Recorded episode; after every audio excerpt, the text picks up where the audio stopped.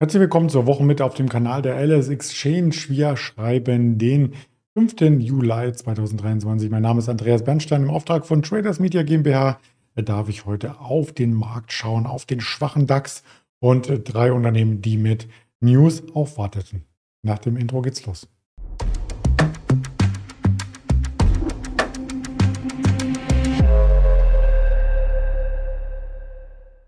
Das Ganze von mir präsentiert natürlich mit dem notwendigen Risikohinweis, dass all das reine Information ist, keine Handelsempfehlung, keine Anlageberatung und eben aus den objektiven Markt äh, bereits, bereits erfolgten Daten, am Markt erfolgten Daten entsteht. Meine subjektive Meinung spielt dabei sicherlich für Ihre Handelsempfehlung oder Ableitung einer Handelsaktivität keine Rolle. Wir hatten gestern einen negativen Tag, wobei gestern das Volumen extrem dünn war, denn in den USA herrscht ein Feiertag. Die Wall Street hatte geschlossen.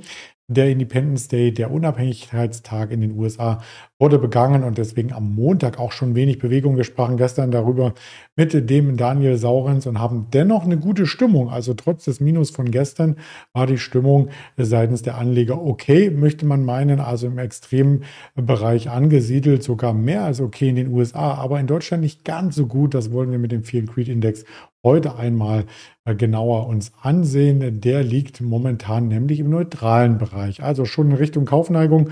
Die ist aber heute zu zu vermissen, denn direkt zum Handelsstart ging es unter die 16.000er Marke und das ist ja eine psychologische Barriere und das ist letzten Endes auch der Absprungpunkt von vergangenem Freitag, an dem der Markt zu neuer Stärke sich aufbäumte. Das schauen wir uns gerne im Chartbild an. Dazu Stock 3, das Terminal steht hier bereit. Gern auch dort folgen, würden wir uns freuen und da sieht man eindeutig, dass sich der Markt hier nicht lange über der 16.000 halten konnte. Ähm, wenn man das als Seitwärtszone hier einzeichnet und vielleicht die Zone auch noch erweitert. Hier war es noch eine Widerstandszone und hier eine klassische Seitwärtszone. Sind wir in diese jetzt wieder eingebrochen? Am Donnerstag sprachen wir mit dem Ingmar Königshofen darüber, was passiert bei einem solchen Eindringen. Nun, es kann direkt zur 15.700 oder gar 650 nach unten laufen. Da hielt sich der Markt in den letzten drei Monaten auf. Ähm, sprich, wenn es darunter geht, dann sieht es tatsächlich im Chart gar nicht mehr so gut aus. Ansonsten eine dieser Konsolidierungen, die wir aus den letzten Wochen gesehen haben, könnte uns auch heute weiter ereilen. Beim Blick auf die US-Futures ist es so, dass wir tatsächlich leicht nachgebende Kurse sehen, aber der Handel, der startet ja auch erst gegen 15.30 Uhr an der Wall Street. Also da ist noch ein bisschen äh, Zeit, wenn man es so möchte. Heute Morgen gab es schon die Handelsbilanz aus Deutschland, Export, Importpreise. Das hatte jetzt keinen großen Einfluss darauf. Die Kurse äh, sind ähm, direkt äh, zu den vorbörslichen Daten unter Druck geraten. Und nicht nur die Kurse vom DAX, sondern wie man hier sieht, auch von Einzelunternehmen. Der Rallye-Motor im DAX ist abgewürgt. Eine bessere Überleitung hätte ich hier nicht finden können, wie der Aktionär eine negative Überraschung bei Crop Energies, die Tochter von Südzucker, die macht sich heute im Chart sehr stark bemerkbar. Es ging zwischenzeitlich um rund 10 Prozent nach unten. Jetzt fängt sich der Kurs ein wenig und äh, der Hersteller von Bioethanol. Ähm, und da gibt es tatsächlich die größte Bioethanolanlage in ganz Europa von diesem Hersteller. Ja, da scheint sich ganz so rund zu laufen. Die ersten Zahlen vom letzten Quartal sind veröffentlicht worden und da sieht man einen heftigen Gewinneinbruch. Wenn man das nochmal Revue passieren lässt, der Umsatz sank in dem letzten Geschäftsquartal, also bis Ende Mai, um 78 Millionen auf 321 Millionen Euro. Und ähm, das ist letzten Endes äh, auch ein Ergebniseinbruch um 87 Millionen auf nur noch 14 Millionen. Im Vorjahreszeitraum gab es noch einen Gewinn unterm Strich von 65 Millionen, jetzt sind es noch 11. Also wenn man das zusammenrechnet, ähm, dann oder in dem Gusto weitermacht, dann ist man im nächsten Quartal deutlich in der Verlustzone. Das heißt, diese Aufwärtsbewegung, die man auch in der Bilanz gesehen hat, und bei den Schätzungen, die muss ein Stück weit nach unten revidiert werden. Das äh, tun jetzt auch vermutlich die Analysten nach diesen Zahlen. Man sieht ja sowieso, dass es nach einem starken äh, 2023 auch ein kleines Stück äh, zurückkommen kann. Die Schätzungen lagen hier noch nicht vor. Deswegen hat man das Jahr ausgespart und sich schon mal auf 2024 ähm, fokussiert. Natürlich sinken da die Preise, beziehungsweise es gibt einen Margendruck wegen Herstellung und so weiter. Die niedrigen Verkaufspreise für Ethanol, die können eben dann keine großen Margen mehr einbringen. Die Margen liegen im einstelligen Bereich. Man möchte auch wieder zu den zweistelligen Margen zurückkehren, aber allein das möchte Ja, es muss ja der Markt auch äh, letzten Endes hergeben. Das gesamte Chartbild sieht jetzt eher so aus, als ob man um die Unterstützung kämpfen muss zwischen 9 und 10 Euro. Wenn es da drunter geht, tatsächlich, das wäre ein Mehrjahrestief und dann muss man darum bangen, ähm, hier weiteren Abgabedruck zu sehen. Die Analysten sind bisher noch positiv gestimmt, aber die haben diese Zahlen noch gar nicht auf den Schirm gehabt, beziehungsweise es gibt noch kein neues Rating. Ich habe tatsächlich nur Ratings gefunden vom April ausgehend rückwärtig und da hatte die DZ Bank beispielsweise noch gesagt, den Wert sollte man kaufen und auch ähm, Warburg Research äh, sagte, ähm, Südzucker zum Beispiel, und das ist ja die Mutter, ist auf alle Fälle eine Haltenposition wert. Also wir verfolgen das Ganze weiter und bleiben in Deutschland und schauen auf die Evotech denn die hat über eine US-Tochter einen großen Auftrag bekommen und von keinem geringeren als dem US-Verteidigungsministerium.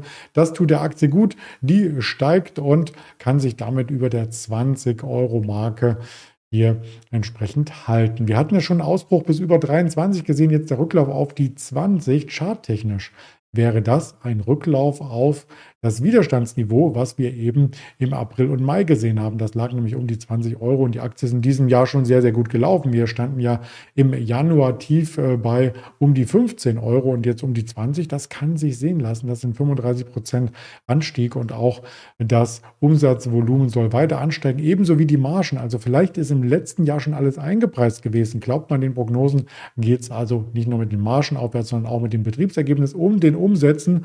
Und die Analysten, die den Werks Screen, die sind ähm, fast alle auf Aufstocken oder Kaufen. Einer sagt halten und die letzten Kursziele habe ich hier auch, mit, auch mitgebracht. Die sind tatsächlich aus dem Juni. Morgan Stanley hat Evotech auf Übergewichten ähm, gestellt mit 29 Euro Ziel, ABC 28 Euro und die Warburg Research oder das äh, Research-Haus Warburg sogar 30 Euro. Tja, das sind so die zwei größeren Unternehmen. Jetzt kommen wir noch zu einem kleinen. Warum ist mir das aufgefallen, das Unternehmen? Weil es bei den Trade-Spitzenreitern mit dabei ist. Also die Top- und Flop-Listen, die werden nochmal entsprechend ergänzt auf der Website der LS Exchange durch eben solche Tops, äh, Flops-Listen, Umsatzreiterlisten und, und, und. Also gern da mal auf die Seite schauen. Und das sieht man zwischen Tesla und Apple oder zwischen der Siemens Energy, einer Porsche und Allianz mittendrin einen Wert, den vielleicht einige von uns noch gar nicht kannten.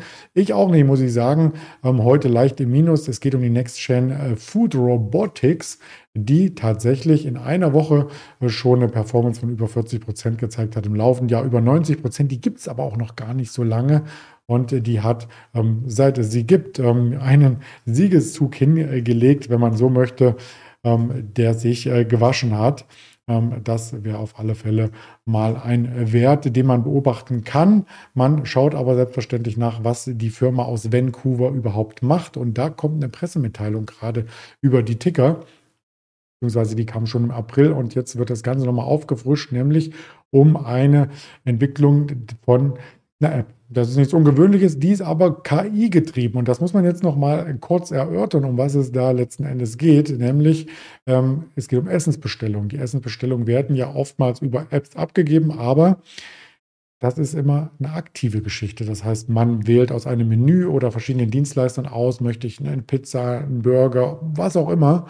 Ja, und diesen Job soll dann durch das gelernte Nutzenverhalten, Nutzerverhalten und Big Data die App selbst übernehmen. Also irgendwann kommt man in den Status, dass man nur noch sagt, ich habe Hunger, und die App regelt alles selbst. Also die Lieferdaten sind ja sowieso schon äh, vorhanden und äh, dann wird ein Gericht ausgewählt, was man vielleicht in den letzten Tagen noch nicht hatte, aber schon so in der Geschmacksrichtung angelegt ist, wie man es gerne hätte. Und dann kann man sich überraschen lassen. Ja. Und äh, das äh, Geniale daran ist nicht nur, dass es den Nutzer etwas abnimmt, sondern letzten Endes auch für die Lebensmittelindustrie wichtig ist, Trends zu erkennen. Diese Daten sollen weiterverarbeitet und ja, weiterverkauft werden.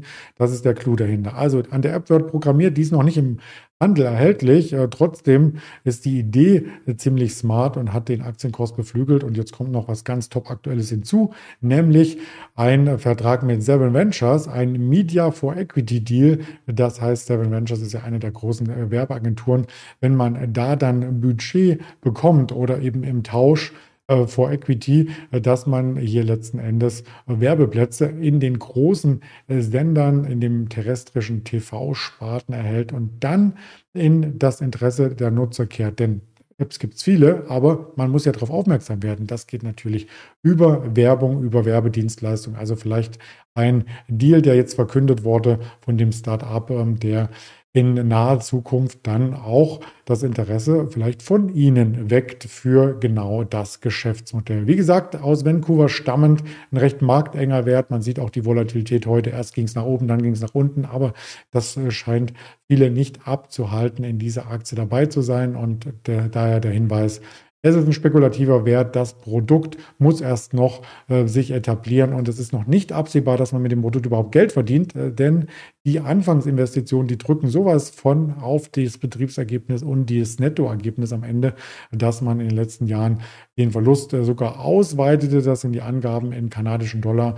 Ob dann Gewinn herauskommt, das steht noch so ein bisschen in den Sternen in der Zukunft. Ich wollte nur trotzdem darauf aufmerksam machen. Ansonsten von Unternehmensseite am Donnerstag also am morgigen Tag eine Levi's und dann ist die Quartalssaison auch schon fast zu Ende. Wir freuen uns auf die nächste Quartalssaison und weitere Infos natürlich von der LS Exchange von den Daten her. Heute darf man noch gespannt sein auf 20 äh, Uhr das FOMC-Protokoll, das Protokoll der letzten Notenbank-Sitzung aus den USA. Wie war quasi der Wortlaut, der Tonus äh, von den verschiedenen Notenbankern der Fed und wie könnte es dann vielleicht im Juli weitergehen? Gibt es eine Zinsanhebung? Ja, nein. Wie ist man da aufgestellt? Also das auf alle Fälle beachten. 20 Uhr kann es Bewegung geben und eben 15.30 Uhr zum Wall Street Start. Danke für Ihre Aufmerksamkeit. Wir sehen uns dann morgen wieder mit dem Ingmar Königshofen. Freue ich mich drauf. Bis dahin alles Gute, viel Erfolg, Ihr Andreas Bernstein.